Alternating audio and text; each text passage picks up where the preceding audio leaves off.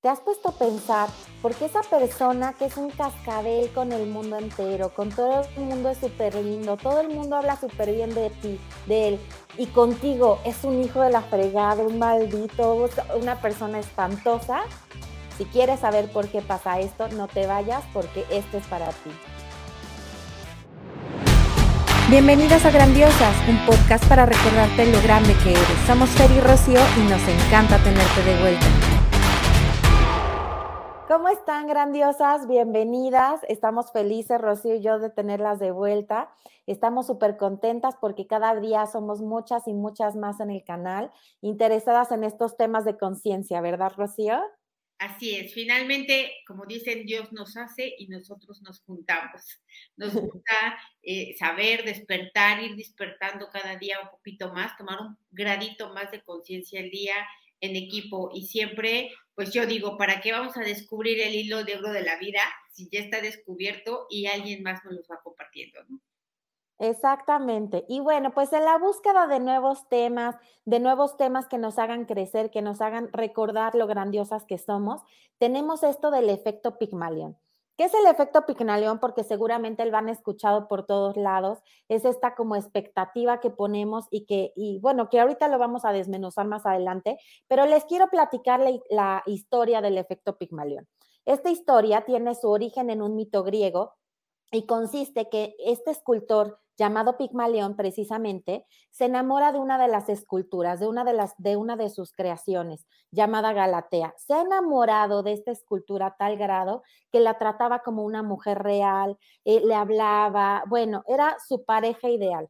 A este punto llegó su amor, a tal punto llegó su amor, que la diosa Afrodita decidió hacer su obra realidad, un sueño. Entonces esta mujer llamada Galatea, una noche cobra vida y bueno, pues Pigmalión obtiene a la mujer de todos sus sueños, a la mujer ideal. Y de ahí se le pone a este efecto el efecto Pigmalión, que es la expectativa sobre la que tú pones en una persona, en un grupo de gente, etcétera, esta expectativa se hace realidad. Cuéntanos un poquito más de esto, Rocío. Pues sí, el efecto Pigmalión es algo muy estudiado en psicología, es algo que se han dado cuenta, pues obviamente los estudiosos del tema, y que nosotros tendríamos que conocer y además tendríamos que estar muy atentos en nuestra vida porque tiene un efecto crucial en nuestra cotidianeidad. ¿Y qué es esto? Lo que dice básicamente el efecto Pigmalión, ahorita Fer nos va a contar los estudios que se han hecho al respecto, pero el efecto Pigmalión lo que te dice es que lo que tú piensas de otra persona tiene un efecto que esa persona te lo devuelve en forma de comportamiento. Entonces, como decía Fer, si a todos los trata maravillosamente bien y a ti no, ponte a pensar, ¿tú qué piensas de esa persona? ¿Qué piensas? ¿Que es injusto? Pues va a cometer injusticias contigo, ¿no? Que es una persona abusadora, que es esto, tal. Claro, tú no haces a la persona lo que es, solamente tú contribuyes a la manera en la que se va a dar su relación. Es decir, esta persona puede ser injusta, pero solo en la relación contigo. Él no es una persona injusta como tal. ¿Me explico? Tiene que ver esta influencia energética, mental, espiritual o como le quieras llamar, de lo que tú le imbuyes a la relación, porque aquí hay tres participaciones. La tuya, la de la otra persona y la de la relación. Y esto aplica, por ejemplo, a tus hijos. Si tú piensas que tu hijo es una bala, es un demonio, eh, no puedes eh, controlarlo, es súper grosero, pues adivina qué así se va a comportar. Y si tú piensas, ay, no, pero tienes que pensar de corazón, no se vale de dientes para afuera, no funciona, no puedes engañar al universo. Este, cuando lo piensas realmente, cuando tienes esa convicción de que tu hijo es de cierta manera, por ejemplo, es lindísimo, súper responsable, tal y tal, pues probablemente contigo sea la única persona que se comporte así, ¿no? Probablemente en su trabajo, ¿no? Y mira, de verdad que yo tengo un hijo de tres años y ayer tuve una reunión con su maestra. Y la verdad es que mi hijo ahorita de tres años, eh, le, todo el día le pega a su hermanito de seis. Y le pega como jugando, como tosco, en parte sí celoso. Y entonces yo dije, ching, va a entrar ahorita a primero de kinder y le va a pegar a todos los niños. Y ayer que tuve y que me mandó a llamar la maestra, dije, chin, mi, primer, mi primera junta de conducta. Me dijo la maestra, es lindísimo, súper acometido, se porta muy bien, hiper obediente, hace todo lo que se le pide, trabaja excelente. Yo dije, ¿qué? ¿De qué niño estamos hablando? Porque no es el mismo. Y de verdad que lo comprobé enormemente, yo aún sabiendo lo que sé y se me olvida, se me van las cabras al monte, pero digo, sí es cierto. Y justamente ayer que tuve la junta, dije, voy a empezar a cambiar yo mi actitud hacia él, porque lo que yo pienso de él, también por eso me, me dirijo a él de esta manera, ¿no?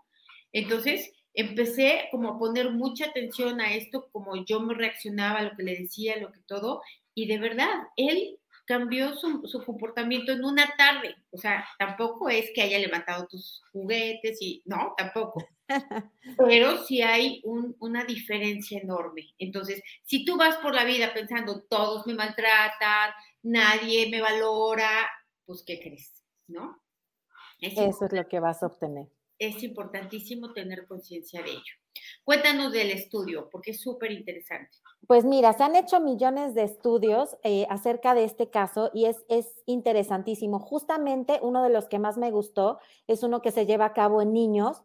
Toman a los cinco niños más brillantes de un salón y a los cinco niños más problemáticos de, de otro salón y los hacen creer a los problemáticos los hacen creer que descubrieron que ellos son superdotados, que tienen una inteligencia muy superior a los demás, esto sin hacerles ningún estudio, por supuesto. Y los introducen en un salón, la maestra tenía la misma información, que iba a recibir niños superdotados, que, este, que tenían capacidades diferentes a todos los demás muy superiores.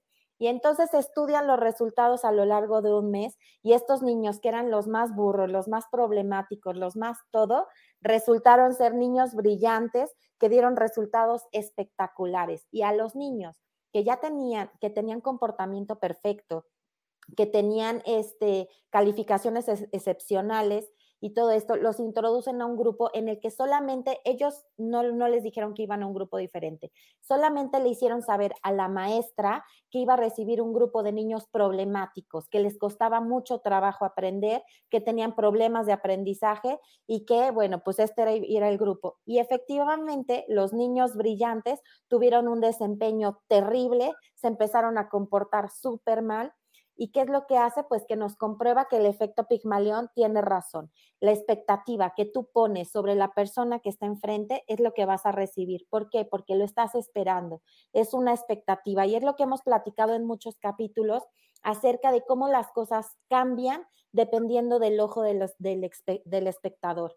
Si tú estás esperando cierta reacción, esa reacción la va eh, la vas a esperar. Si tú dices, es que todos los hombres son infieles, todos son unos desgraciados, todos son unos malditos, así llegue el mismísimo eh, Dios encarnado y el más perfecto del universo contigo, va a ser infiel, va a ser desgraciado y va a ser maldito. ¿Por qué? Porque es lo que tú estás esperando acerca de eso. Ahora, algo muy importante de tomar en cuenta es que no solo aplica para las personas, aplica para el universo si yo tengo la expectativa de que no voy a encontrar trabajo, digo, obviamente no la tengo consciente, porque si fuera consciente tendría la expectativa de encontrar, ¿no? Pero si yo tengo la expectativa de que la vida es dura, difícil, de que me va a costar un montón de trabajo encontrar eh, un empleo y que además me voy a tener que conformar con un salario y que además voy a tener que aceptar hacer algo que no me gusta, me aburre o rechazo, pues ¿qué va a pasar? Pues eso tal cual, ¿no? Entonces hay que tener, hay que poner mucha, mucha atención a lo que yo tengo una expectativa, a lo que yo estoy esperando de, de una persona, de la vida, de mi trabajo, porque imagínate, la gran mayoría de las personas trabajan para ganar dinero. Entonces, si tú tienes la expectativa de encontrar un trabajo para ganar dinero, pues obviamente lo que vas a hacer cualquier cosa, vas a aceptar cualquier trabajo y entonces siempre vas a tener insatisfacción porque nunca te van a pagar lo suficiente que tú quisieras y desearías y realmente necesitas en relación a lo que vas a aceptar, ¿me explico? Entonces, siempre vas a vivir en insatisfacción y si te piden algo de más, te vas a poner mal, ¿no? Te vas a enojar, vas a generar un montón de sentimientos heridos, de rencor, te vas a resistir a no querer hacerlo, vas a reclamar. ¿Por qué? Porque obviamente como no te gusta, como no tienes vocación, como lo único que esperas de ese trabajo es dinero, pues tú quieres recibir pero no dar. Y obviamente se crea un desequilibrio energético enorme con el dinero ¿Por qué? Pues porque no estás en esta energía de amor, ¿no? De que si estoy en un trabajo en el que hago las cosas con amor, aunque si me piden un favor de más, lo hago y no pasa nada, ¿no? Incluso se me ocurren cosas nuevas como, ay, ¿qué podría yo hacer para esto? Ay, esto estaría bueno si aquello, ¿no? Y estás imbuyéndole tu energía y obviamente esto hace que las cosas mejoran, mejoren, se crezcan y se cree un equilibrio entre este dar y recibir que constantemente irá mejorando, ¿no? Exactamente. Y por eso es como siempre decimos, hay que estar muy observadores acerca de lo que pensamos, acerca de lo que decimos, acerca de lo que necesitamos.